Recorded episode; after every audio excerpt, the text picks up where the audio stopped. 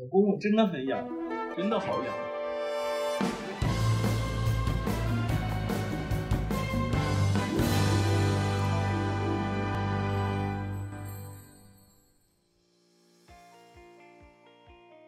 Hello Hello，大家好，欢迎收听海马体与海绵体。海马体与海绵体是一档分享室友生活与情感话题的播客节目。主播零号严肃正经，主播一号百无禁忌，尺度不限。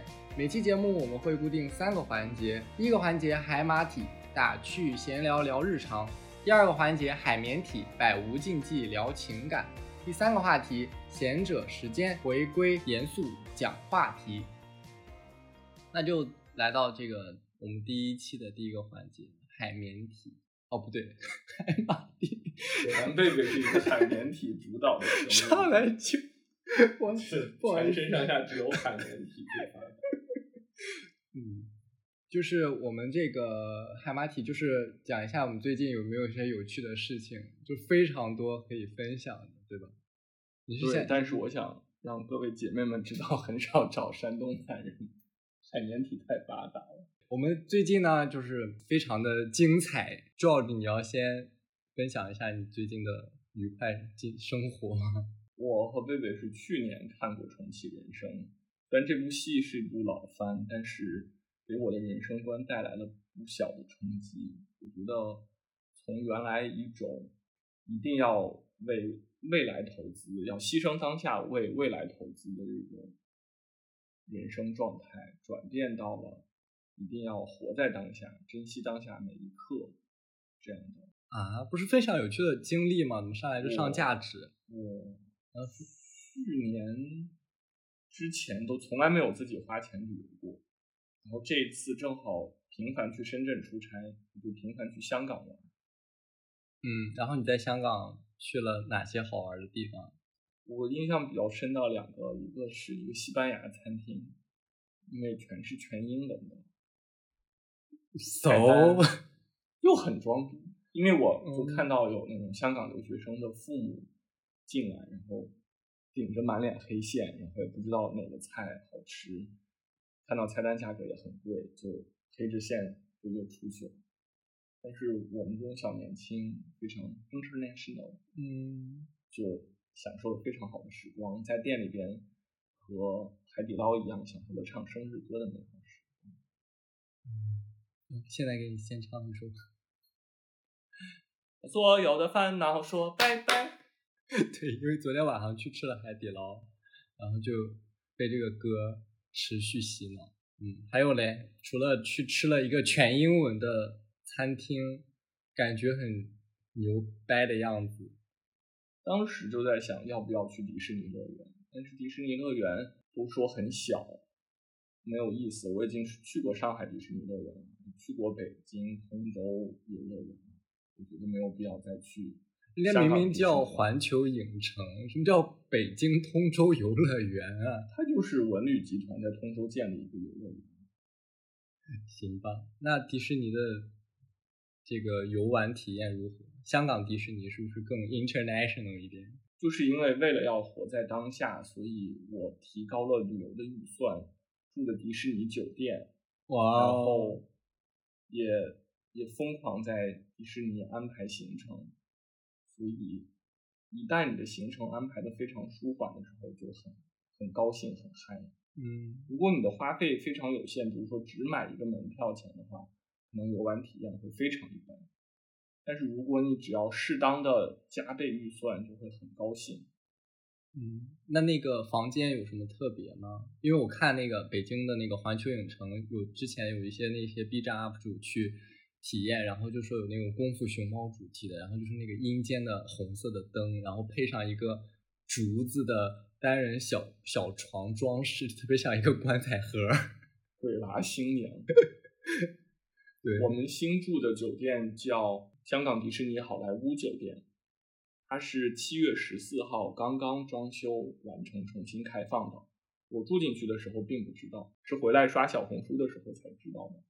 然后整个酒店跟我在加州住的时候非常像，特别像 Beverly Hill，特别像比弗利山庄。对，因为你要说一些中文，说英文很容易被别人烦。You know, I know. Melody 上升，整个的阳光都特别像有一部电视剧叫《拯救 Saving Mr. Banks》，我不知道他的就是像 Mary Poppins，嗯，没事儿，就是感特别，特别像迪士尼的，就是他们在一九六零年代迪士尼如日中升的时候，好莱坞那些制片厂旁边的酒店，然后酒店里边的泳池、蓝天，还有好莱坞的白色标志，在一个小山坡上映衬着香港的蓝天白云、海港的风，烈日当头，真的非常美。嗯，行，你刚才说的这些，你一会儿自己查完以后放在 show notes 里，让大家 可以延伸阅读一下。对这本《Saving Mr. Banks》，它有很大的描写都是在描写那个酒店，呃，就是加州的这种酒店风格。然后这部戏是 Emma Thompson 跟 Tom Hanks 一块出演的，这两大影帝影后一块出演的片子，想必很值得一看。嗯，对，George 对这些呃电影、电剧集啊什么的非常有个人的这个体会。但是也其实都是美国中年人看的老戏。嗯，等之后我们可以出一些关于这方面的话题。迪士尼里边，其实建议大家去之前还是要看一下小红书上面对于每一个游乐项目它的时间推荐，按照顺时针或者逆时针的顺序都可以。比如说我们当时是先去了 Grizzly Mountain，呃，就是灰熊过山车，但是因为太过刺激了，我并没有坐，我就去上了它那个小水道，就是丛林探险小水道，里边还有土著人会射毒箭的环节，我竟然很羞耻的一时害怕，躲在了船下，躲在了船的围栏后边。那你就没有看就是我明明知道那肯定是假的，但是当时营造的氛围真的太真实了。旁边还有一个菲律宾大姐在提示我做 fake persons。就因为是香港迪士尼，所以还有外国人，然后就在那个船上，就反而觉得像是一个在探险的地方是有三种语言，它是那个丛林探险是唯一一个有真人讲解的地方，然后是有三种语言，有英语、普通话和粤语。因为普通话的人太多了，我就选了粤语道。哦然后粤语道坐进去的时候，就是全程粤语讲解，但是都能听得懂。你能是有一些方言，你要固定场景、固定词汇量的时候，你是可以猜的嘛，嗯就是那些东西。结合上下文，对，这种语境是非常重要的。然后他嗯说的东西，我感觉百分之五十都听懂，比如说左边有大象，右边有星星，这些你肯定能听得懂。嗯然后下来之后就去了《玩具总动员》的那一个环节，然后那边有三个是必玩的，如果不在早场马上去玩的话，之后的排队时间都是三十分钟到四十分钟以上。一个是降落伞，那个高空，如果你看到座位够好，能看到外面的话，是能看到迪士尼整个的全景。但是他又不让你带手机，拿手机上去拍，所以特别遗憾，只能通过自己的眼睛来记忆当时那个美好时刻。嗯为什么不让带手机？他怕会甩下来，因为它是哦类似跳楼机，哦，但是它的那个跳楼机明显是为小朋友设计的，就是它降落到就基本上降落两秒失重状态，它就开始减速，你就失去那个失重环节，基本上就上去体验六次两秒钟的快感，失十重十二秒的 快感，排队也很短，只要十分钟。然后还有一个是那个腊肠狗玩具，那个非常弱智，就一直在转圈圈，上下摇动转圈圈，很适合零至十二岁的小朋友。体验。嗯，那个对挑两个那个，对，最可怕的是一个回旋的车，就是马蹄状，然后那个车两边转的，那个适合十八岁以上以上青少年。嗯，那个更刺激，我没有那就海盗船啊，对，就是海盗船，嗯但是它是就是赛车的形状，对赛，因为毕竟是《玩具总动员》主题，所以它是赛车的海盗船。嗯，那个应该是那个里边，我看有小红书上说是香港迪士尼最刺激的，嗯呃，最刺激的一个游游玩项目。我超爱玩海盗船，我觉得海盗船很爽，就是就是每次那个荡在高空要下来的时候，就感觉这个小腹就是有有人在挠你的小腹，下半身，好色情这个环节是什么？就很痒啊，你不觉得就很痒，然后就想大笑，就是海盗船爽的点就在这儿，就是它你背背对着朝，就是往上飞的时候不爽，就是一旦从高空下去的时候，就是那种微微失重，就感觉像有人在挠你的下腹、下体、下，嗯，好，下一个之后就去了。米奇和魔法书屋，这个是一个演出，当然是全年龄段的。然后玩的游戏让我觉得真的很游览设施真的。嗯，直到我看到了《狮子王》的现场演出，对，对，全程录像，连连惊呼。他我去的时候时间已经很赶了，因为我们被游行的队伍被皮克斯洒水。被皮克斯洒水，因为真的很热，大游行取消了，现在只剩下皮克斯的洒水，嗯，就是永远都在喷水，大家举的都是遮阳伞，但是其实当时都当雨伞在用，因为一直在喷水，没有被那个队伍拦住了很久。过去之后，到了狮子王的演出现场，就基本上已经是最后开场前五分钟了才进去，但是还有座位，因为它的场地特别大，我们被安排到的座位特别高，然后。它是有，应该是有五个看台，因为它有四个甬道，有五个看台，我们被随机指引到了其中一个比较空的看台。然后当时的期待值也没有很高，因为没想到我们那个看台其实是面向正面的看台，至少的那个故事的讲述者出场都是面向我们的，嗯，而且辛巴蓬蓬丁满的彩车出来的时候也是面向我们，所以我们那个应该是一个主视角。然后他当时有提示说，不可以开闪光灯，不可以开有，呃，不可以开有照明系统的摄像。我就知道它是可以摄像的，我就全程摄像。一开始那个戏的编排也是非常俗套的，就是《狮子王》的故事，九几年就看了三十年了，都看了二十年的故事，但是没有想到每个 performer 每一个表演艺术家。他们的声音都非常非常之高亢，底气十足。嗯，然后故事讲到后面开始突然有杂技，就是表达辛巴和娜娜的爱意的时候，是通过一个杂技女演员身身穿一袭白袍，还有她的丝带银白色的丝带，表现出那个爱意在空中旋绕。嗯，退场的时候。并没有这个舞蹈员自己就下来，而是后面有两个其他的表演艺术家用一袭白纱笼罩了所有的主演，然后一袭白纱跟主演一块儿下场。嗯，仿佛爱爱是无处而生的，从从地底带着银白的丝带升到空中，而爱意在这一幕消散的时候，也是用银白色的银白色的光芒笼罩着。轻纱一般退出场外，嗯，这个创意很棒，简直不是学过二十年表演艺术的人想不出来的舞美设计。嗯，之后的下一幕就是辛巴要大战他的邪恶叔叔，他的敌人刀疤的时候，整个现场都是灯光打成，没有想到突然表演出来就开始带了那种夏威夷风格的火把舞。两个肌肉壮汉浑身涂油，开始抚摸那个大棒上两端的火焰。为什么要浑身涂油啊？它可能也是防止烧伤啊。会有那种飞速旋转，就有点像日本的那种荧光棒，但是荧光棒舞是冷光，一点都不刺激。嗯，那个是真的火焰，两个肌肉壮男玩弄火把，真的非常刺激。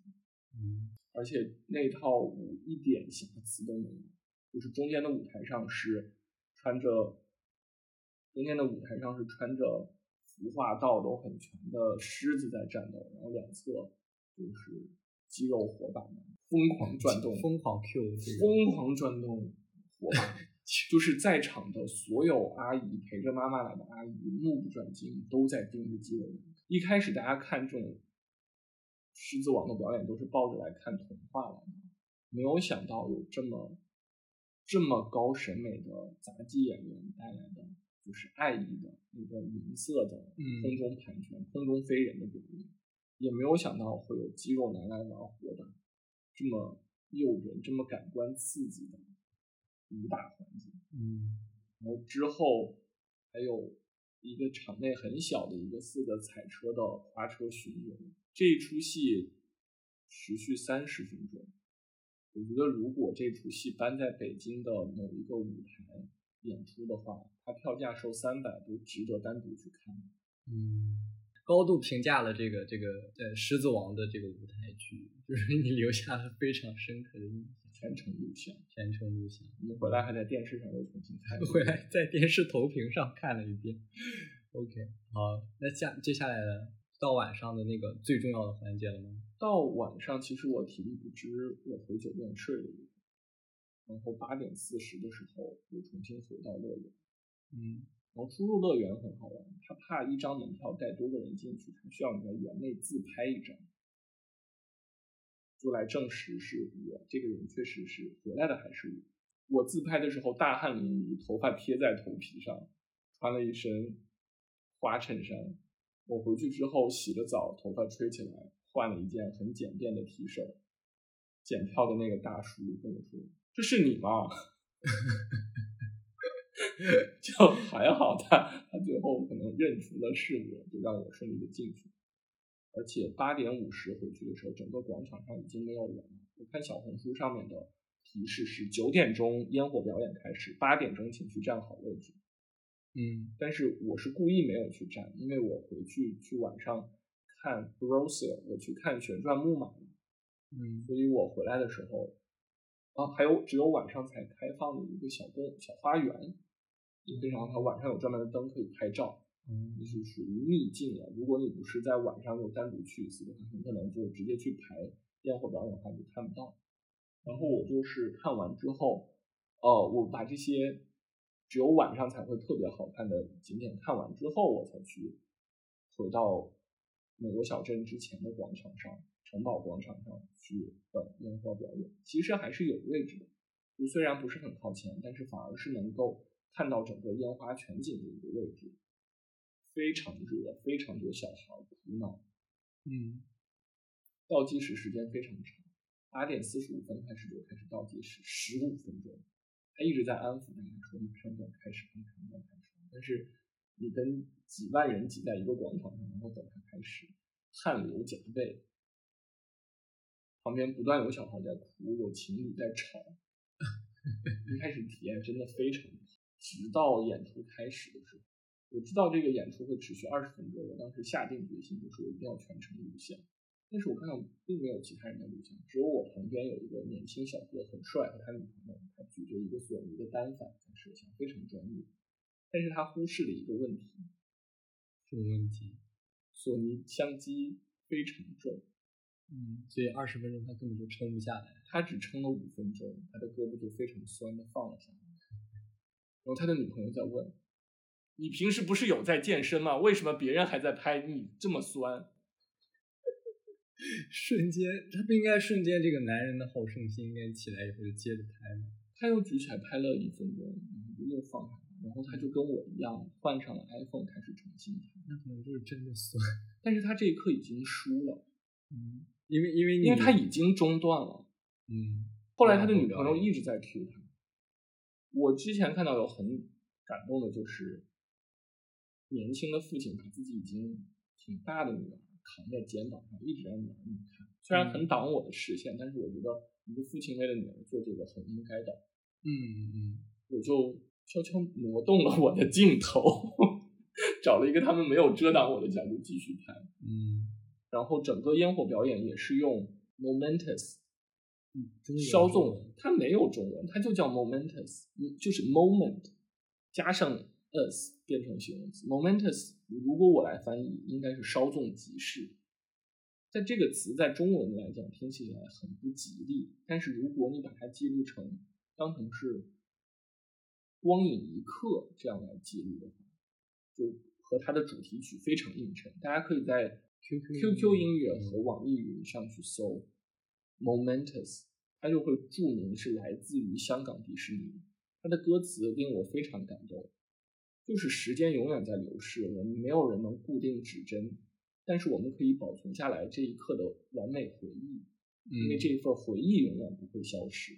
嗯这首歌唱的也非常嗨，它就作为主题曲循环往复的出现在各个转场之间，就是主旋律可能会配和声。然后烟火表演里边把经典的《狮子王》《冰雪奇缘》《嗯寻梦环游记》《阿拉丁》这些非常经典的迪士尼电影都全部重新编在了一个完整的二十分钟的一个音乐当中。嗯结合城堡上面打出来的动画特效，屏幕上水幕喷泉水幕上打出来的特效，整个那二十分钟我就目不转睛的一直盯着城堡在看，然后一直举着手机在看，完全没有想把手机放下来停止的这个想法，没有觉得是一个苦役。嗯那个小哥之后，他女朋友真的很生气，就一直在拉着他往前走，说你继续拍呀、嗯我在想，可能二十岁小年轻的臂力还是没有三十岁老男人的臂力强吧。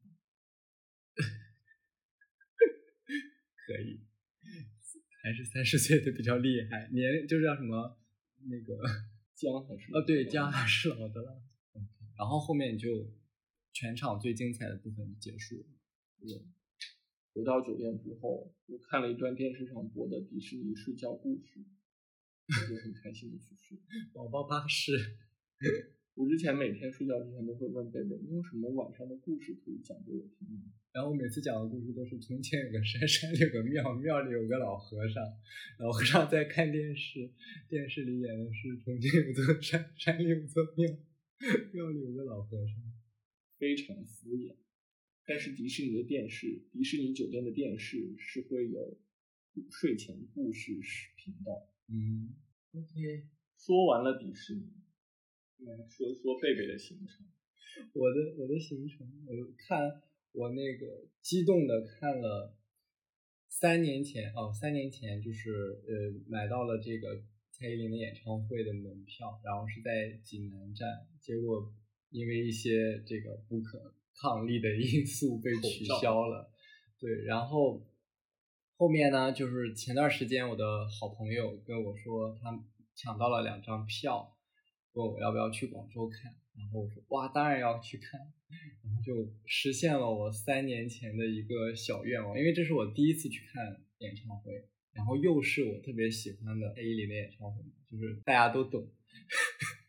手令真是伴随每个小贝的童年。对，然后就现场就是看到了非常多的姐姐妹妹，广州还是相当开放的。对，因为可能是第一场这个呃巡演的第一场嘛，所以有来自这个五湖四海的全国各地的姐妹相继云云集于广州天河体育中心。就第一次看演唱会，就是有一种非常手足无措，就是一开始就非常激动。就是比如说他七点开始，然后呢六点钟开始很激动，然后呢就觉得要在路上就是要快点到那儿，是不是要提早去？然后我就问我一个就是跟我一块去的朋友，就是呃看演唱会的经验非常丰富，然后我就说我们是不是要提前半小时坐在那里？他说不需要，他说提前十五分钟坐在那儿都有点早，因为一定会就是不会准时开始，呃，差不多呃就是二十分钟吧，提前二十分钟，然后进场就会有点慢，因为人很多，安检啊各种就是排队进去，然后坐在位置上，然后等等等，然后有很多非常多的人就陆续在进场，就怀着一直持续激动的心情，然后感觉就是当时开始的时候非常仓促，就大家不知道他那个正式开始的点是什么，所以就就还有很多人在不停的进场啊、排队啊、买水的呀、买这些那些东西的人，然后他那个灯光就就是舞台就开始了，我就感觉很多人在跑跑进那个自己的座位上，然后快点准备要观看演出。开始了以后就进入状态，就是大家由于由于我是买的这个五百九还是五百八的那张票，然后我一开始进去以后就觉得这个就很值，就是因为他没有花特别多的钱，就如果是内场的话，可能会不太符合我们这种学生党。然后呢，这个价格我就觉得很合适，就是呃稍微正中偏一点，然后呢又能看到所有的屏幕，然后又能看到呃舞台，远远的远远的看到舞台。但是后面埋下了一个伏笔，就是你能看到三块大屏幕，到后面就是非常就是因为因为我第一次看演唱会，我就不知道，就是因为你本身看不到那个蔡依林，就是她远远的在像一个小人儿一样，像那个乐高小人儿放在那儿一样的，然后你就只能看大屏幕，然后看大屏幕呢，看久了，因为它的那个导播就会非常的呃专业，就是它会有不同的。侧面的切景啊，这个然后切这个观众席啊，就整个舞台，你就感觉特别精心，特别像那种录播，你就感觉像是剪出来的一样，然后你就会有一种错觉，就是我是现场来看演唱会，但是我又同时看大屏幕看的太入神，就感觉好像我是在看一个转电视转播，所以你就要时不时的再回到那个。呃，舞台就是双眼去看那个舞台上的小人，就是蔡依林本人，然后看那个小人，然后和那些舞者们，就是和他的那个装置，就是有一些装置啊，就是大家可以从这个社交媒体上都能看到，一些一个人人头啊，还有一些什么蝎子啊，什么兔子嘛，就是这种这种相对比较大的装置，你反而是能够比较看清楚，但是呃，真人的话确实是很很难看清楚。对，它的曲目呢？曲目，曲目就很不是当时说人们最喜欢的歌应该是说爱你，但是也有可能是布拉格广场。哦，它这些经典的曲子有唱吗？有，它有一个部分就是抒情的一个部分，它好像是有六个章节。然后呢，前面主要的都是一些很嗨的歌，然后就是劲歌热舞。有一个集中的环节就是抒情类的连续唱，最后就是舞娘吗？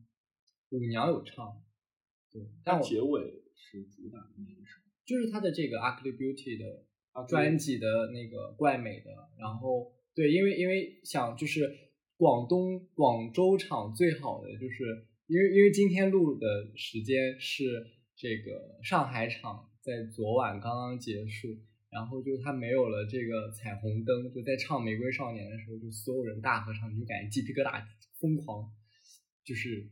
感被感动，然后然后广州场它有一个那个彩虹灯，然后我在也是在社交媒体上看到，就是说这个上海场并没有这个彩虹灯，然后就有一些攀比心态，就是哦我们有彩虹灯，很开心。就那个彩虹灯，他们拍出来的照片特别漂亮。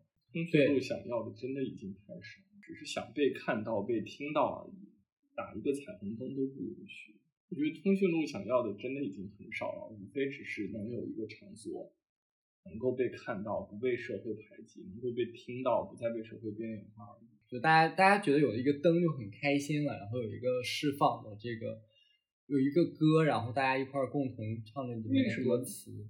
为什么大家会全场一起唱《玫瑰少年》？不就是压抑这么多年，然后终于有一首歌能唱出人内心？哪个同学？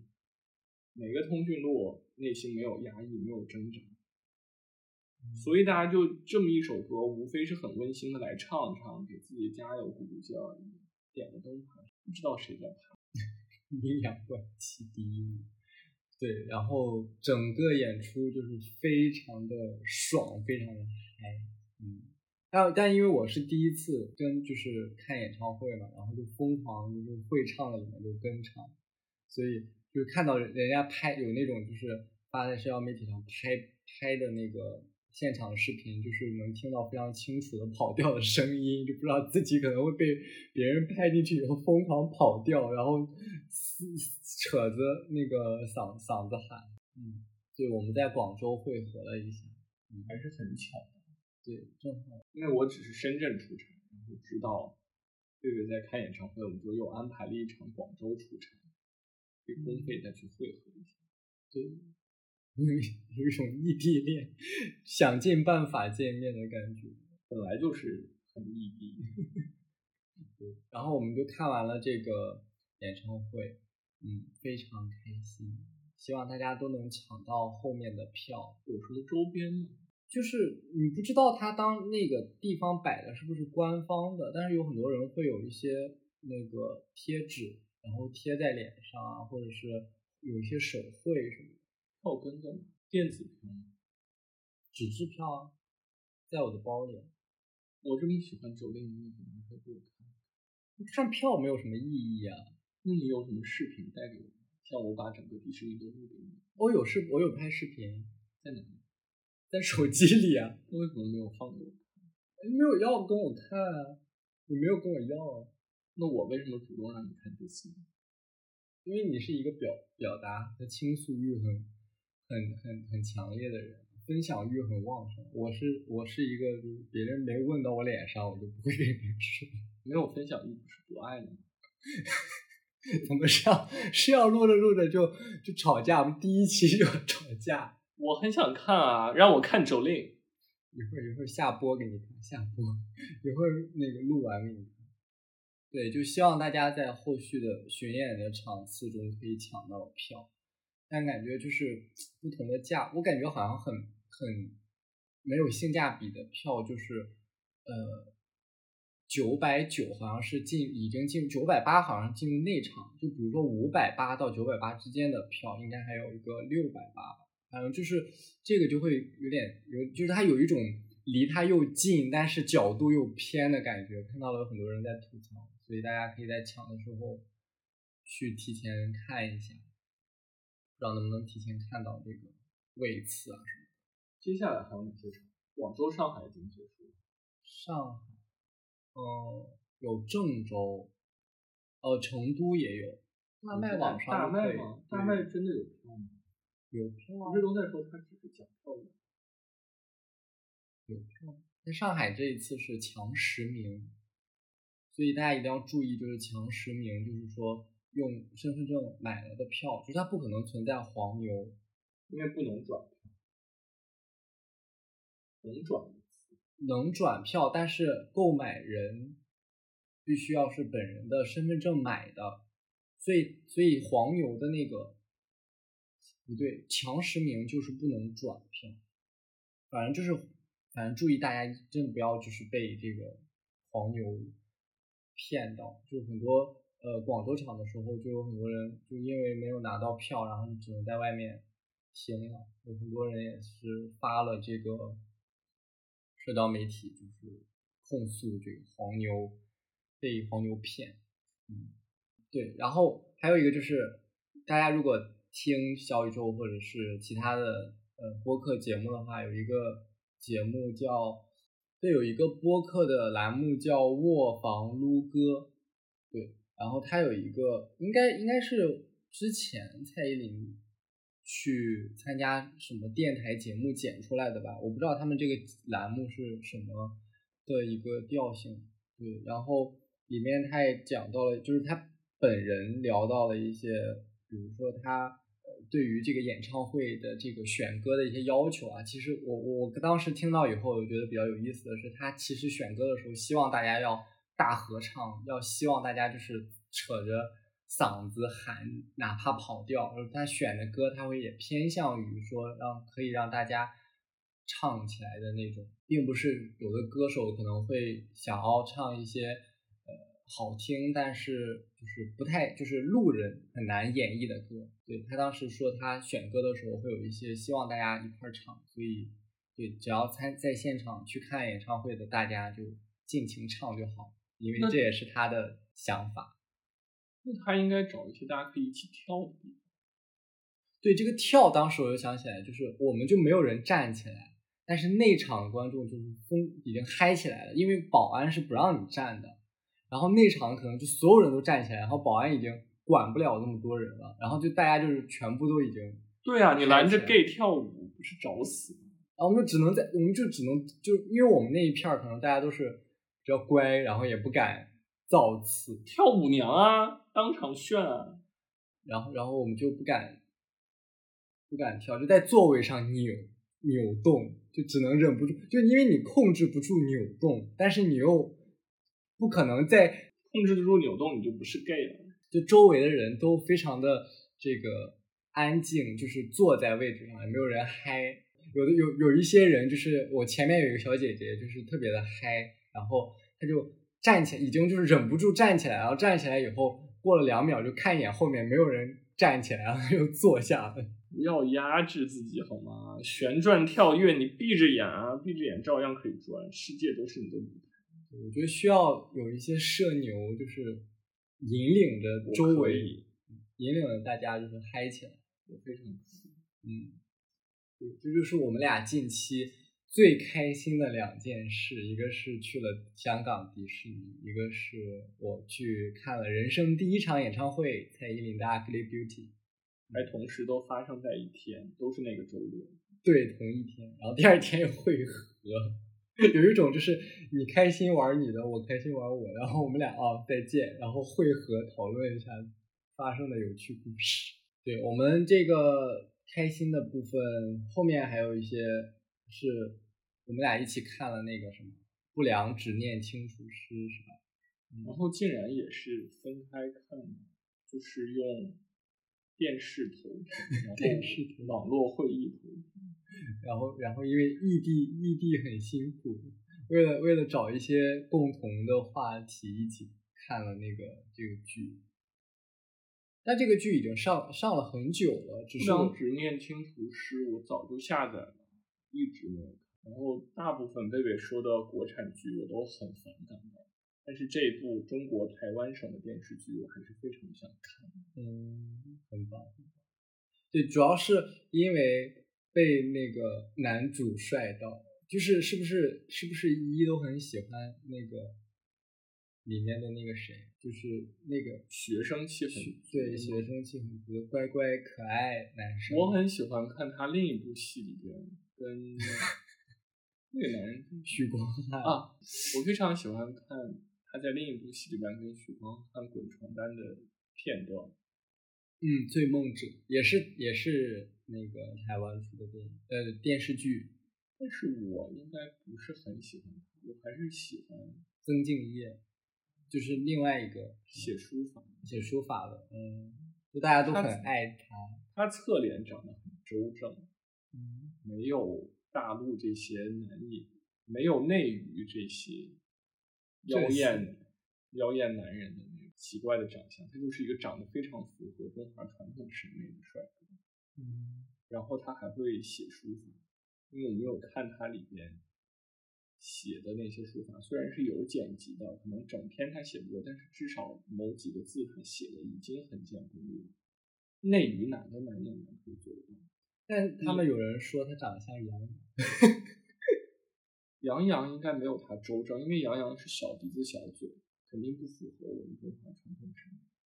嗯，他的眉毛特别浓郁，然后感觉像是那两用墨笔，正好跟他的书法形成了这个像两个很厚重的毛笔画上的眉毛。然后他眼神也很正常，眼神很清澈，因为我有看。因为我们看到《跑男》里边各种嘉宾不是偶尔会写题板，那字儿真的跟小学生一样弱智。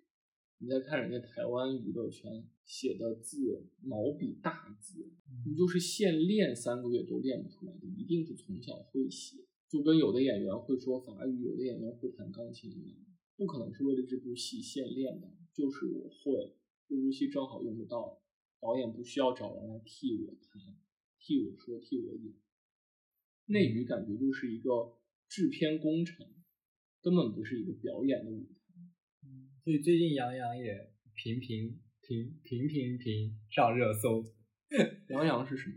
杨洋就是因为最近演了一部剧，然后在里面就是油罐子打翻了一样，就是一定要凹一些造型造型，然后。一定要双双眉紧锁，然后表现出那种霸道总裁硬是 硬上，就是非常嗯帅气而自知的形象。杨洋应该只适合做平面模特，应该不适合做演，他不适合动起来是吗？不适合做演。我的唯一一张带人的银行卡是浦发银行的杨洋磨砂卡。他当平面模特真的很好。对，杨洋本身五官很好看，但是也就动次而已。动起来以后，真的就看戏，我宁愿看陈宝国。你现在把杨洋跟陈宝国放在两边，让我只能选一个人签名，我肯定找陈宝国。斯琴高娃老师我都会去找，我也不会找你，因为斯琴高娃老师和陈宝国老师这种是由内而外的，那是演皮都展起来了，人家是演是老艺术家。杨洋虽然皮是展的，但是他。很空心。斯琴高娃老师虽然用了羊胎素，但是人家真的有内而外，非常有气质。陈宝国老师也是这样。嗯，大宅门看了多少遍？因为 George 特别会去把一些老经典剧反复品味和揣摩，以至于可以背出台词。《雍正王朝》看多少遍？看多少遍？数不清多少遍。还有那个，还有还有那个什么，那次铁齿铜牙纪晓岚。嗯，但是曾敬业真的很帅，整个人都很正常，尤其可以写毛笔字，简直不知道加分加到哪。就台湾的新生演员，就许光汉、曾敬业跟那个啊林柏宏，就最近最近这个台湾三大男神林柏宏、许光汉跟跟就是演这个关于我和鬼变成家人那件事，然后马上八月份八月初吧，八月十五号还是几号就可以上线 Netflix，大家记得看。对，就是台湾三大男神啊，就是许光汉、林柏宏跟曾敬业，就希望他们三个人手牵手，然后围着我转圈圈。所以这三个人分别拍的三部戏都是挺 gay 的。对，那个谁，就是你看许光汉跟林柏宏演的《我和鬼成为家人的这件事》，然后《醉梦者》是许光汉和那个演员。然后那个演员又和曾敬业一块儿拍了《不良执念清除师》，就是弯弯绕绕就是大家这些人是 couple，但是真的都很合适。对，但他叫彭千佑，但我看完了《不良执念清除师》，真的还蛮不错的。就里面这些故事会，就嗯，故事很好，就我还蛮喜欢里面那几个故事的。对，我很喜欢里面那个双生。小孩的，因为在后面，因为你没有再看到，就是他他跟他弟弟两个人被他爸爸那个虐待和暴就是暴力殴打，然后那他弟弟就这个有执念呢，然后他啊他哥哥他哥哥先出去，然后被他爸打的半死不活了，然后就因为有执念，一直要保护他弟弟，然后就在那个呃，就是他俩就会。因为有执念，他就没有没有走嘛，没有走，他就有一个缠着他弟弟的身子，然后两个人连接起来。也就是说，这部戏里边虽说他清除的是执念，但是每一个案子里边都是暴力。第一个暴力是因为，呃，是因为职场，第一个是因为职场在霸凌被暴力，然后第二个是因为。父母死了之后被上司暴露隐私，然后也是职场霸凌，嗯，然后还有在学校遭受的霸凌，这个是家暴，所以每个其实都是有点霸凌。嗯，但后面有一个大的转折，所以大的转折是说他爷爷吗？不是，这就不要剧透了，就可能有一些朋友没有听，所以我也没有看，那你可以继续把它看完啊，就很好看呀。OK，反正最近我们的这个有意思的趣事和分享，第一个部分就到这里，谢谢大家，不用不用谢谢大家，进一段过渡声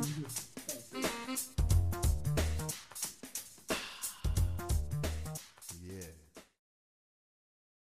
来吧，第二个部分，海绵体，欢迎大家来到海绵体，海绵体就是要嗨起来。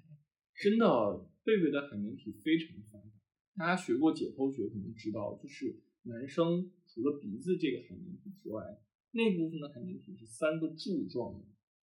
然后贝贝的这个就会把这个皮都绷得很紧，就像麻袋里边 装满了大米，然后又被泡发这样鼓胀。别夸张，这是这是可以说的吗？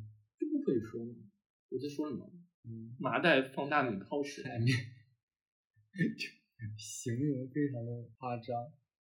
对，然后我们海绵体呢，第第一期我们设置的就是说，呃，一个 Q&A，就是因为看到很多这个 B 站的室友视频啊，就是他们有很多这种 Q&A 的，呃，五十问，然后呢，我们就因为第一期嘛，所以就是说让大家对我们也有一个基本的了解。但是我们会以抽这个问题的形式，因为我准备了一些问题，然后目前呢是有二十一个，然后你一会儿需要就是说五个对五个数，然后来我们来回答这些问题，然后大概呢让大家对我们有一个基本的了解，嗯，然后你也可以自己再补充，我们可以先抽三个，然后然后因为这些问题可以再加两个这个互相提问的义务，嗯，然后呢在第二趴呢就是说我们有一个 never or ever 的环节，就是每个人向互相提问三个这个我做过你没有做过的事，然后。对，如果有我做过你没有做过的事，就是掰手指头，掰到没有手指头就输了。对，那我们就开始吧。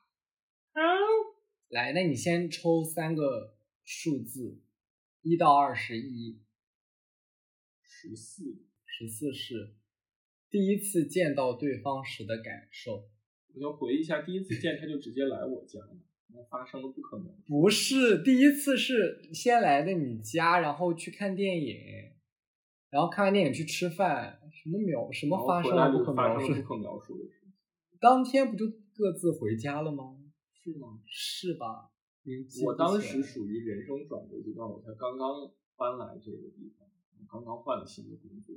嗯，我这份工作是我从上一份特别难受、特别束缚、特别窒息的一个国企工作刚刚出来，我当时整个人生状态，就见到贝贝的第一感觉就是觉得。当学生真好，但是后来又知道贝贝自己有自己学业上的非常大的压力。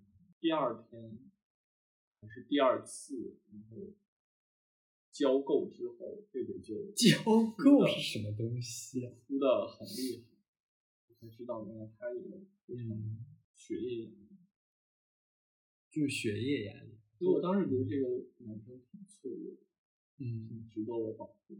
但是我说实话，当时还没有决定是不是要保护这样的，因为我对像给别人施以关怀这件事情做的还是比较少。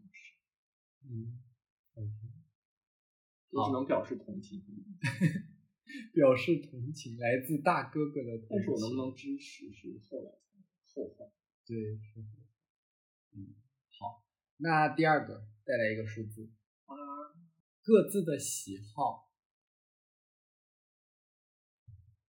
我先说吃的东西，我知道贝贝特别记得我喜欢吃豆角，对，那这个其实是另外，就是这其实是另外一个问题，就是也是喜欢跟讨厌的事。不过这个也可以继续说了。特别喜欢吃什么？他就是很喜欢吃山东那些有的那个。我们鲁我是鲁菜的这个传承人，你爱什么？我其实最爱吃烤鸭，但是他很不喜欢吃。对，大家不知道不知道大家对烤鸭是怎么理解？我是觉得烤鸭这个事情，就是他会吃一口两口卷两个饼就很容易腻了，所以我就觉得烤鸭是一件我不是很感兴趣的食物。但是你是要定期吃的，对吧？我出去只要是商务宴请，在北京吃饭，烤鸭肯定必点。我有时候中午自己也会点单人份烤鸭。对，但这是两种不同的。就是如果你宴请或者有外外人来北京的话，你请他吃烤鸭是一件，就是符合就是当地特色一个一个那种特色菜的感觉。但是你要是自己在家就要点，就说明你真的爱吃，真的爱吃。对，真的爱吃。我每次点外卖说我们要不要点烤鸭，都会遭到拒绝。嗯，真的不行，烤鸭就是不是一个我能接受的正经饭，在我的认知里，它不能成为一道。菜，而且吃多了真的很腻。然后贝贝在贝贝在娱乐领域的爱好肯定是听播客。对，我是一个播客狂热爱好者，每天晚上都会听。我就感觉同床异梦，因为我在躺着，我贝贝一个人在听播客，然后那边听着性感男声，床边躺着性感难题，但是。你知道我的就是跟播客相对应的爱好是什么？听郭德纲吗？就我们俩每天晚上就是各自听各自的，因为我会戴一个耳机，然后呢放在那个一个耳朵上，然后呢我就听选一期节目，一般晚上会选一些这种闲聊啊，就是有趣的，没有什么知识含量的，就是有氛围的，然后就是放在耳边听了就睡着，然后他就会在旁边放郭德纲，然后整个虽然只有两个人在床上，但是就是这个这个四个人，这个空间里可能不止四个人，就是这个范围有郭德纲，有 性感男生，有一些有趣的人。对，我也不是故意听郭德纲，但是只要是听过的相声。但是大部分情况下都是郭德纲，还有刘宝瑞老师，嗯，所以就是整个这个房间里就很热闹。但是这个只是一个助眠，那就因为它能给我带来安全感和熟悉感，所以基本上五分钟就能睡着。我觉得我真的有兴趣的还是美剧，因为我看过的美剧很多，我硬盘里存的美剧很多，我有个十六 TB 的硬盘。就是就是那种当时会问你，就是如果火火灾了，然后一定要你选，就是你只能拿你的这个，你能拿你的硬盘这个十六 TB 的硬盘走，还是把那个个人的这些重要的证件，因为他的个人重要证件在一个包里就很方便，然后就让他选一个，然后你的答案是，我的硬盘也在这个包里，都可以拿好。哦，原来是这样，我以为有个。证件不要了，直接抱着你资源走。没有，他们就都在同一个黑包里边。发生任何事情，我都是带着他们一起走。嗯，而且我我很我就是从来不碰他的这个宝宝藏硬盘，就是你真的很害怕吧？他这些搞就是碰到了、磕到了，或者是怎么样坏了，哇，那真的是这个罪不可恕。这个硬盘是从一开始的一 TB 变成四 TB。变成八 TB，变成十 TB，最近变成十六 TB，已经攒了很多年的视频文件，嗯，都是正经文件。对，不正经的文件是另外一个硬盘。哦，这这咱就是刚知道，原来还因为在家我也不看了。行，那第三个吧，这个其实也回答了，就是就是聊嘛，就是一个话题，然后就这样聊，虽然不是很正经的五十问，但是但是感觉聊的不是很劲爆。那你就选一个劲爆的，我来跟你说一下有几个是劲爆的，然后你来选，就是这个题号用了，我来自己猜。那你猜到了，如果猜到劲爆，第七题，第七题啊，第七题不是劲爆的呀。第七题是平时业余生活喜欢做什么？看美剧啊。哦，谢谢，结束了。那你再继续继续猜到这个劲爆的十八呢？十八，这样，你虽然没有中，但是我可以把别的这个尺度大的或者什么有意思的挪过来。哎，最喜欢对方身上什么部位？海绵体啊，这个玉润、冰清、温热，那就再来一个问题吧。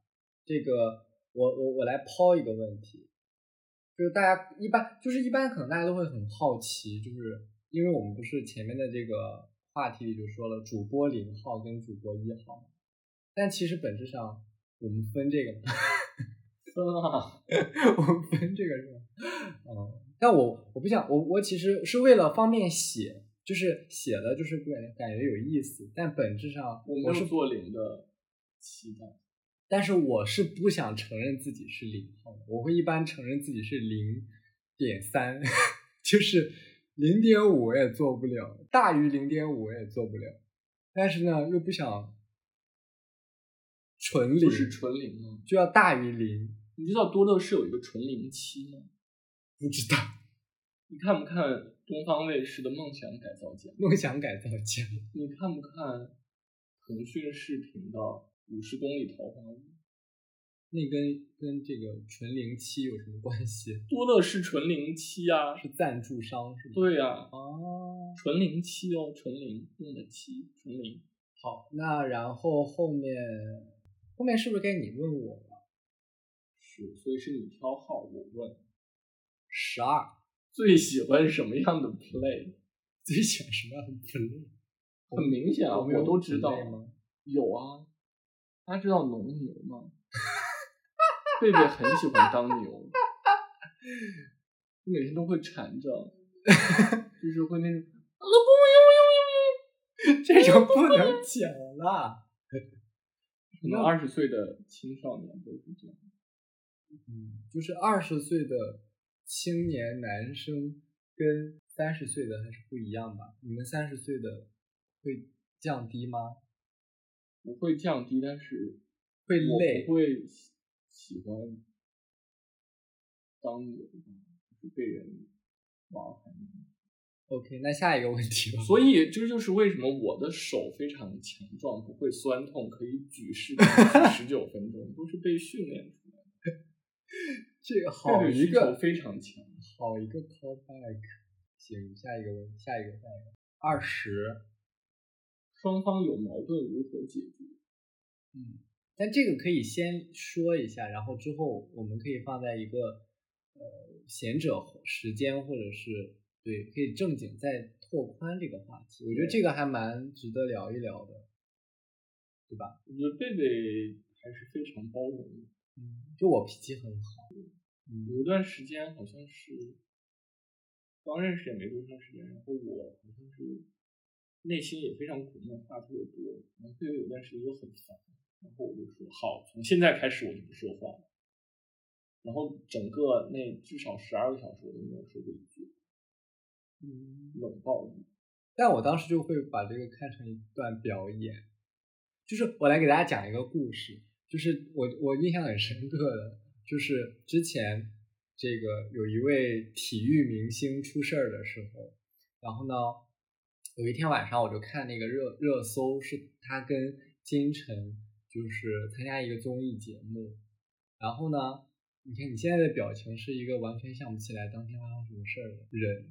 对，然后就是当天我就说啊，这个综艺我看过，特别有意思，就是金晨的反应非常的搞笑，就是以至于由内而外的讨厌这这个男明星、男体育运动员。然后你就说那个要去，就打开了那个电视机，然后要把那个综艺找找出来。然后当天，然后你就看看看，但看着看着呢，我就开始打手机游戏，然后我就打手游，你就你就你就说你就很生气，就说这不是我要看的吗？但是我当时完全想不起来这是我要点的，我当时就是呃，只是想说我在这个综综艺里看到了这个很有意思，然后一句话没说对，你就立刻把电视关上了，然后就说睡觉不说话，就瞬间生气，就是情侣之间因为一些小矛盾，那小矛盾都是一些非常鸡毛蒜皮的小事儿，就没有涉及到一些很大的事情。我觉得这种东西都是叠加的，就跟就是如果我当时已经很累了，我回家是因为你要看这件事情，我才会打开电视看的。我都不知道那个人，我至今都想不起来那个运动员叫什么，嗯，对吧？你不说我也不知道，我也没兴趣。嗯，但我们俩不会有一般就过夜，就一般都是因为一些鸡毛小床头吵架床尾，对，也都是一些鸡毛蒜皮的小事，大部分时候。但是大部分时候，我觉得好像贝贝没有发过火，基本上都是我生气，然后他原谅是吗？是吧？因为你主要的不良癖好也就是打游戏，然后看电视看一半不睡觉。打游戏还 OK 吧？然后睡觉会睡很长时间。对我我非常能经常能睡到十一二点，然后我这边还很忙，我那边还在睡觉。我打游戏一直在打手机游戏，没有一直打吧？你这个年龄段怎么能睡得着？被骂醒，就是他，他是引用了那个谁呀？那个考研什么老师？你这个年龄段怎么能睡得着呢？对，就一般都是一些鸡毛问题，不是我打工苦，是你睡的时间确实确实太长。那这个问题，我们先回归到话题，就是现在发生这样的矛盾，你怎么解决？那就是你可以把我摇醒。然后呢，你就挺不进啊！你把我弄晕弄不了。那你这一段剪在里面。对，就是有矛盾，一般因为就是大家都是因为一些鸡毛蒜皮的小事，所以基本上就是第二天就没事儿了。主要是因为我们经历的大事都比较多，所以自己这两个人之间没有发生过什么大的矛盾。嗯，我自己在处理工作中非常忙的事情，在处理留学的事情。贝贝自己要处理自己学习做实验的事情，要处理自己毕业的问题。在这些大事面前，我们两个人没有什么矛盾。对，一般抵御抵御外部来的威胁，共同面对外部的这些不利因素，才是生活的主流。自己两个人没有什么矛盾。嗯，就大的事情上，其实主要还是看还是有当事人的抉择，就是对方不会给予很多的这个，只是给一个情感的都是支持。但是有一个矛盾点，我能想到，就是我我和贝贝一刷完通州游乐园之后，还想去二刷，我约了他好几次。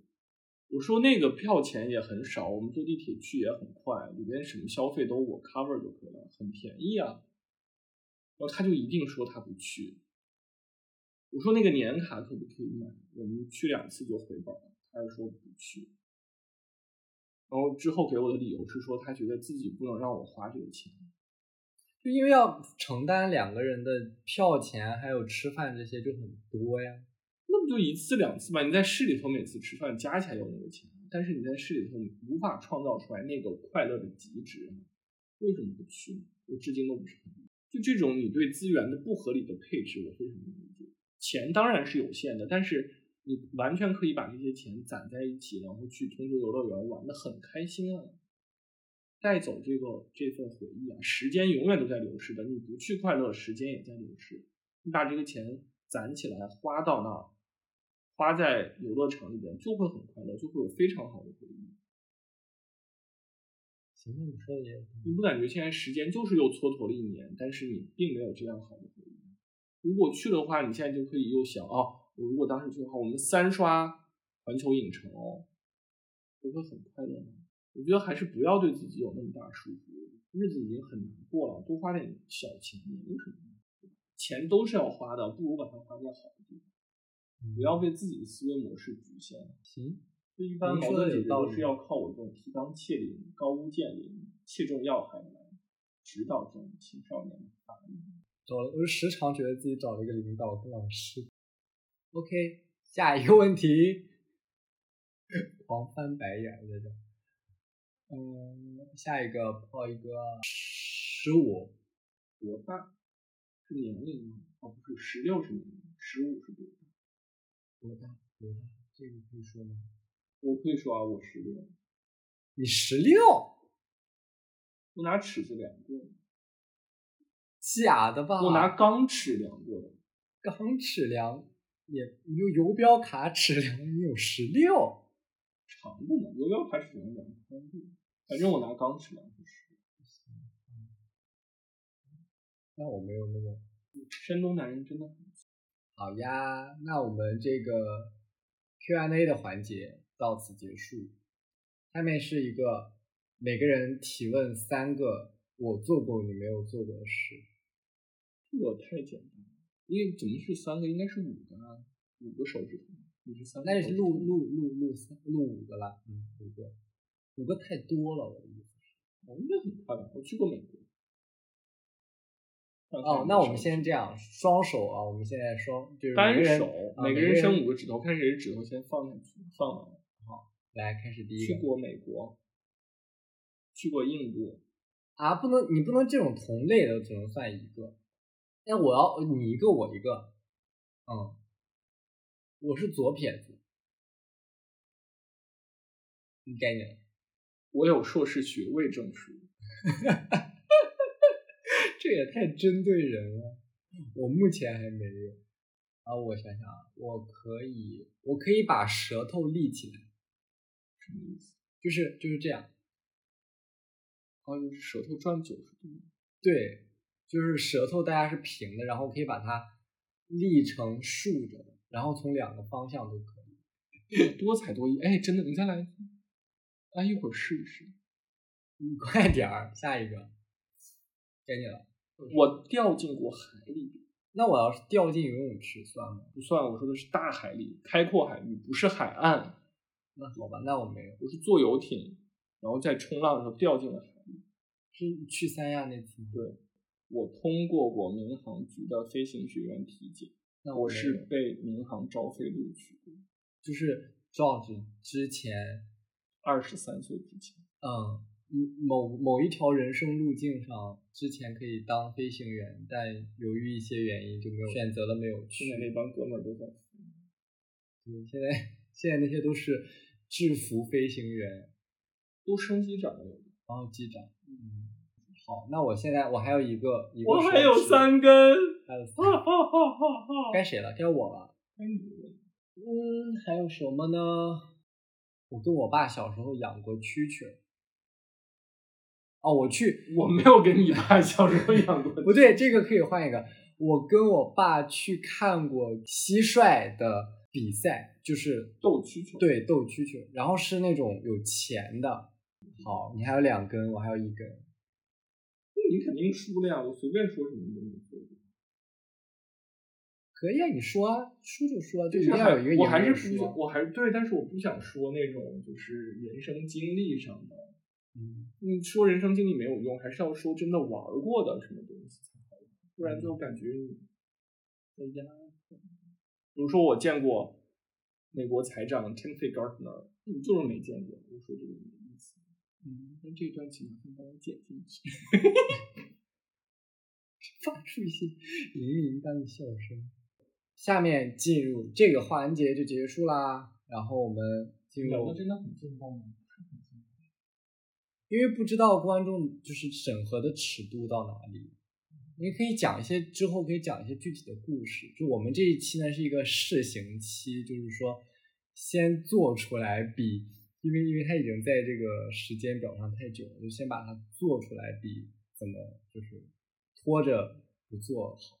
嗯，对，然后对，如果有大家想要跟我们互动的话题，或者是想聊。想想听我们聊的的这个，都可以评论区里给我们发一些。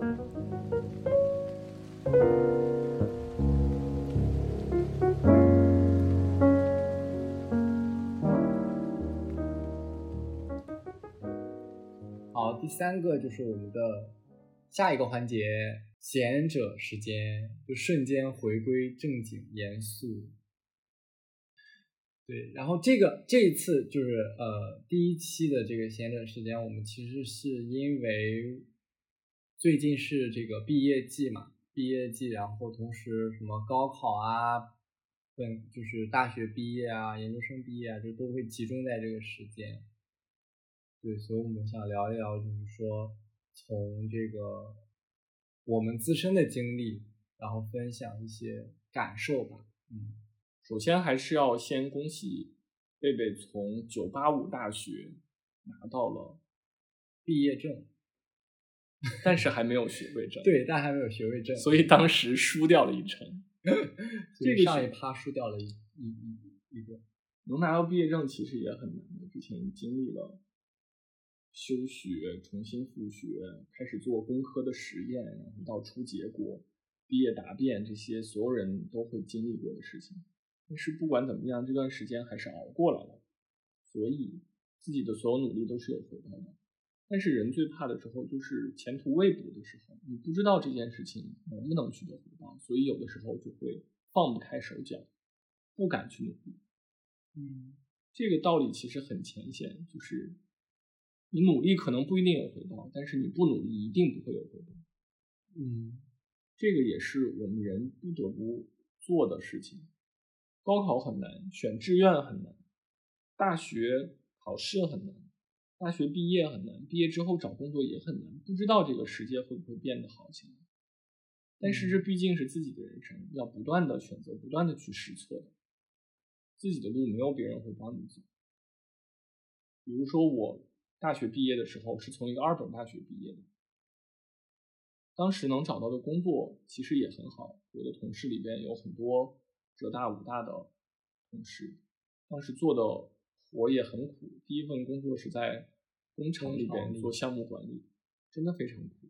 然后在我二十三岁的时候，不知道人生该如何前进的时候，我就首先去考了民航的飞行员，是深圳的，是深圳航空的招聘。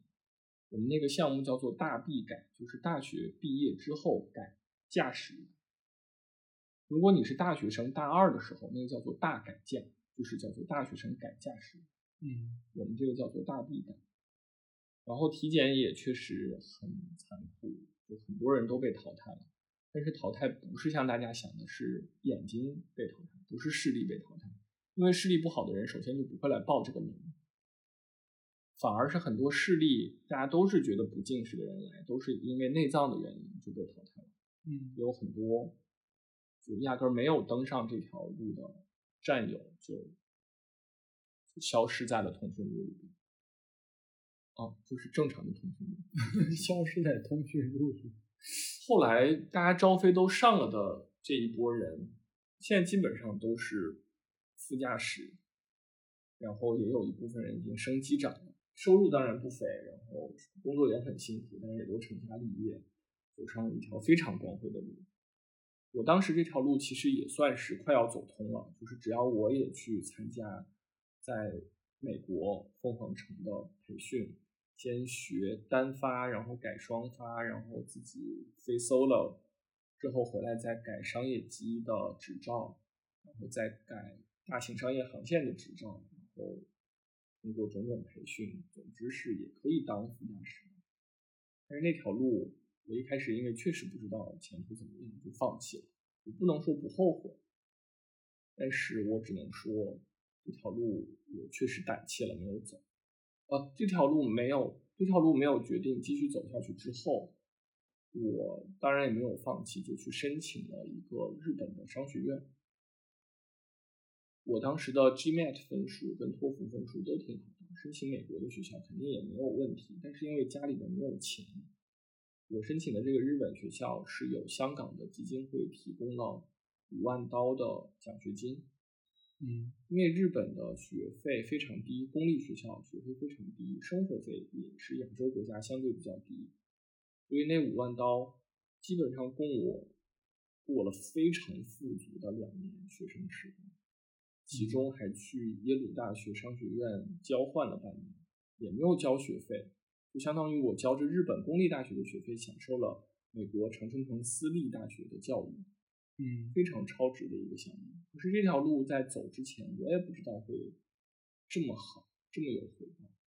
当时只是作为一个二十岁的青年，在工厂工作，每天穿着蓝色的工作服，满身油污，在超过九十分贝的噪音里边工作，觉得我自己一定要闯出一条路来，嗯，这样也出来了。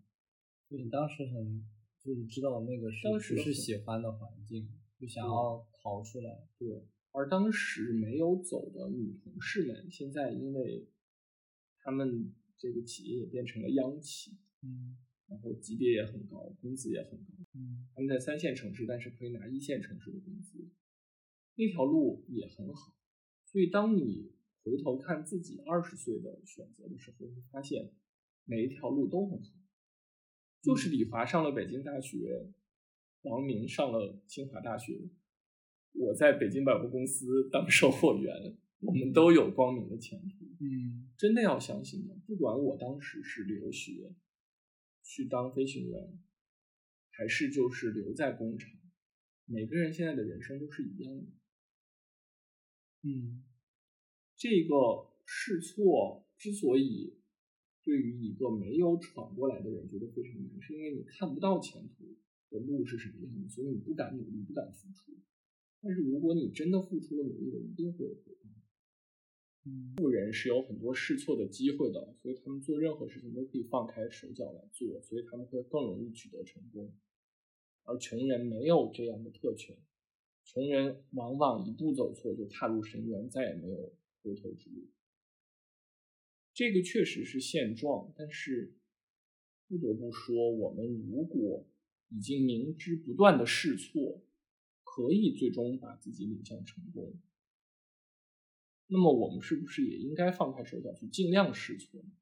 比如说我们现在遇到的高考之后的学子报志愿、选专业、选城市、选未来的职业，到底应该怎么选择？是真的要看现在的就业率表，看哪个城市的发展，哪个城市的落户限制，还是可以遵从自己的内心，选自己最感兴趣的专业，选自己觉得国家最需要的专业，真的能够投身到祖国的建设当中吗？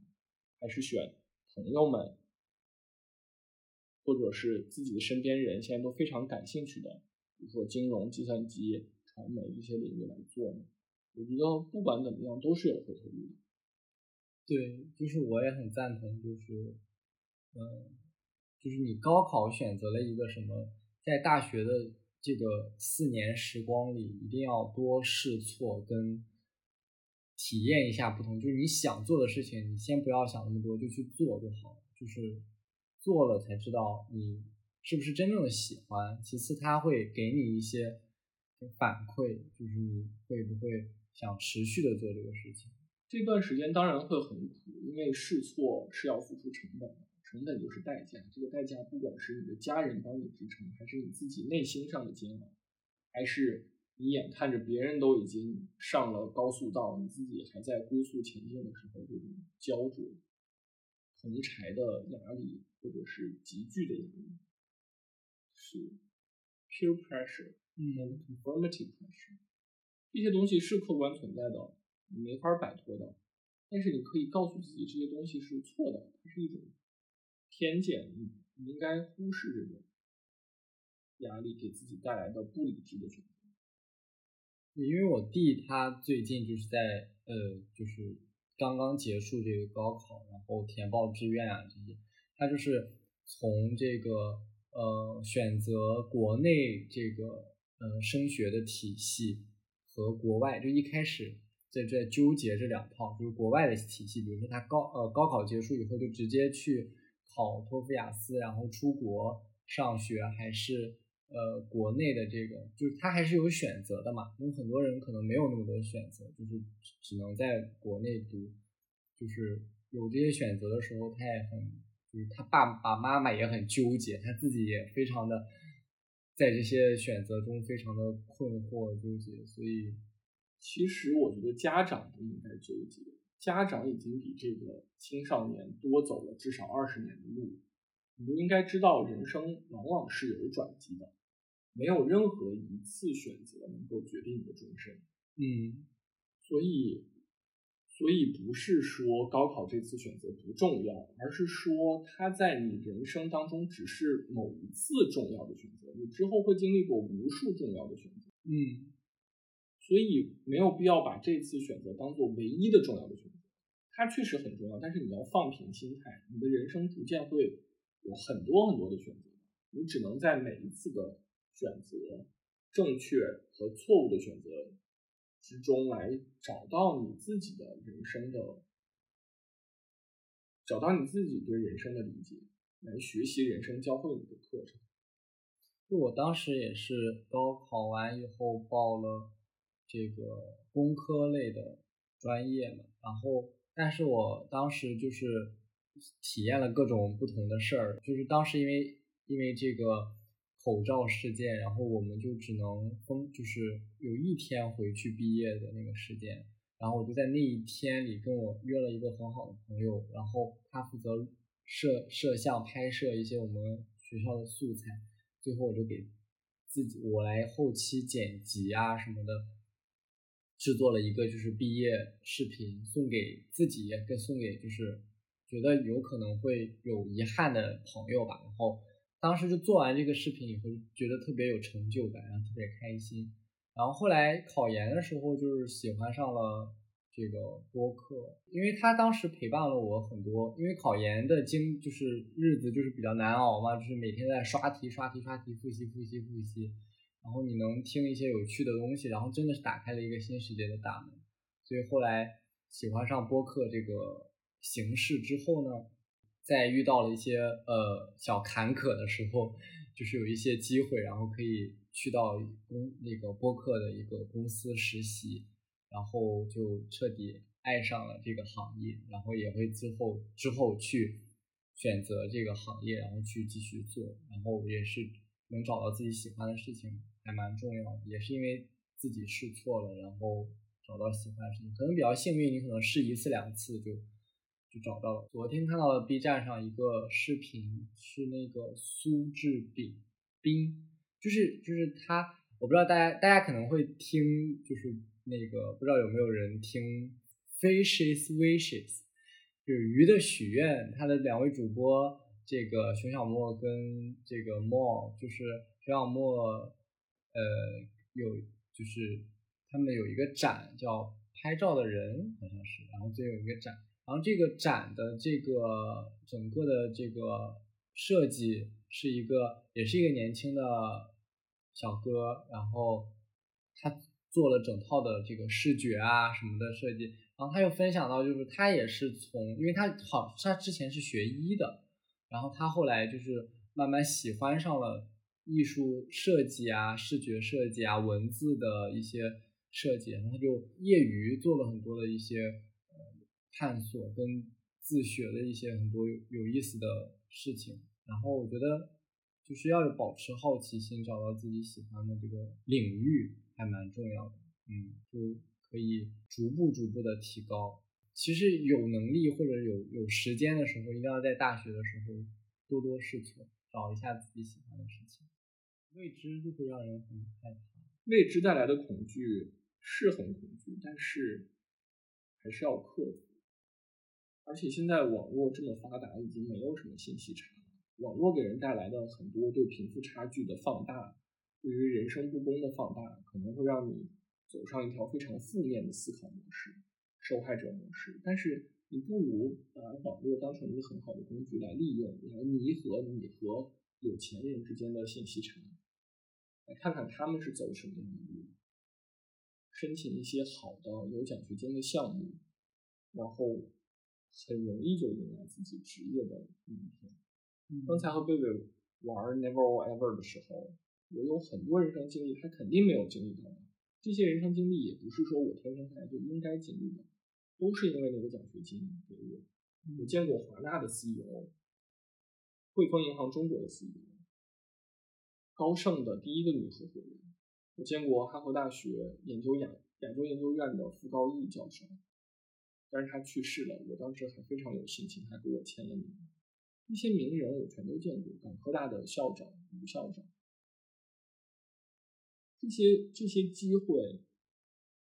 其实都是这个社会公正的带给我，并不是因为我有钱，我家里边有钱，而是因为我一个穷小子考上了好的学校，然后自然会有这样的机会。而我的出身不也就是一个二本本科吗？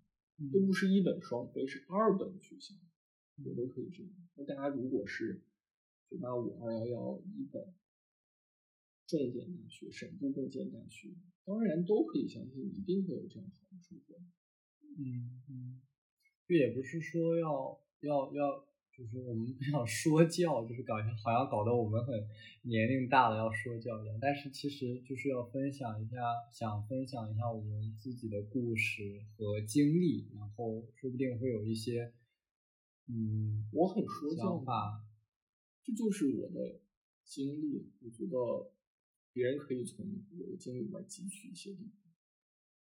对呀，就是我们播客节目就是提供快乐跟一些能量啊，就是能量棒啊，能量棒。这个话题虽然很沉重，但是我觉得这份力量是很切实的。对，所以想放在第一期，就是说，因为最近这个毕业季，然后又是呃大家找工作呀，或者什么面临很多人生选择抉择的这种。关就是好像是一个关键时间点，对，所以分享我们的经历，其实也是想跟大家说，就是一是要行动起来，然后不能就是被未知的这个恐惧给吓到；其次就是，呃，一定会有很多的转变跟变化，就是要去拥抱这些变化，然后去做一些当下能做的事情，然后。当你自己感到不舒适或者非常想逃离的时候，再去选择新的就好。说到拥抱变化，embrace the changes，其实还有一句美国的谚语，叫做“人生就是一场豪赌，人生就是一场轮盘赌”。Life is a roulette，roulette 是法语。嗯，我觉得有的时候要学学佛教，就是不要有我执。不能觉得这件事情我一定要办成，人生就是无常的，嗯你就是遇到疫情了，就是遇到贫富不均了，嗯就是遇到某个傻逼导师了，嗯 你怎么办？你只能接受这一步，然后自己冲出这这片天。对佛教，尤其跟日本文化，包括和中国文化结合之后，最大的一点就是人生是无常的，你就要接受，你从出生开始，这个社会就是无常的。你生在穷人家，生在富人家都无所谓。佛陀生在富人家也可以成佛，你生在穷人家一样可以开悟。你只要开悟了，就不会有那么大的痛苦。嗯，但这些就有点形而上学。我想说的就是，毕业的那一刻，你是会感受到痛苦的，你会感受到失业，毕业即失业，看到别人进了好公司，自己会有痛苦，你不能让这些痛苦吞噬你自己。嗯我当时看到别的同学毕业就进了证券公司，出国读博，因为出国读博其实就是拿着全奖去，不是自己花钱，人家别人都能拿几十万的奖学金。嗯看到其他出身很好的同学可以直接进非常好的央企、嗯非常好的国企的岗位，嗯不用去像我一样的工厂吃苦。人生肯定会有嫉妒，但是当时我能做的就是放下这些痛苦，去闯自己的路，考飞行员也好，考 MBA 也好。嗯，就是要自己行动起来。对，包括考 MBA 也不是一个前途已知的道路，不是一片坦途。就是嗯当时考 MBA 也不证明我是走上一条坦途，因为 MBA 毕业之后你在日本怎么找工作也是问题，是回国还是留在日本？回国能解决中国所在中国求职所必须的户口问题吗？我是去上海拿简单的户口，还是拿回北京拿更难的北京户口？这些都是人生的选择。这条路直到二十七八岁都不会安定下来。嗯如果你现在二十二岁就已经被生活第一次找工作吓到了，你怎么支撑自己到二十七岁呢？我从二十七岁之后又开始有新的人生道路，在换工作。疫情期间的这三年，我换了四份工作。我回北京五五年，换了四份工作，都是在疫，其中有一大半都是在疫情期间。这条路一定不好走的，但是如果你可以把你的情绪、把你的痛苦、把你的偏见放在一边，只考虑你现在能做的，抓住现在这个时刻，seize the moment，这条路应该是能够走出来的。嗯，就还是要有希望，跟你要有能量，就是要，嗯，起码现在状态不好的时候，就是恢复能量，充满电，然后就去做，然后去，要爱自己，而不是嗯去恨别人。因为恨别人没有用的，你遇到的折磨你的老师、折磨你的导师，遇到的势利眼儿的同学，遇到这个社会的整体机制的不公平，你做不到什么的情况下，你只能改变自己。嗯，对，要爱自己哦。OK，就啊，很可能第一第一期节目呢，就由于我们这个经验不足，十分混乱，但尽量我会把他们就是做的条理一点，然后呢，但是这个环节我们就是想这样固定下来，跟大家分享，就是怎么说，不不，请大家多多指教，对，有一些这个。听感上啊，或者是有点乱七八糟的地方啊，请大家就是多多原谅，或者给我们提提意见，在评论区，呃，写出你的感受，或者是你有一些想法，都可以跟我们互动交流。好，那这一期节目就到这样啦，感谢大家收听，跟大家拜拜，拜拜，拜拜，就拜拜，拜拜，拜拜。拜拜。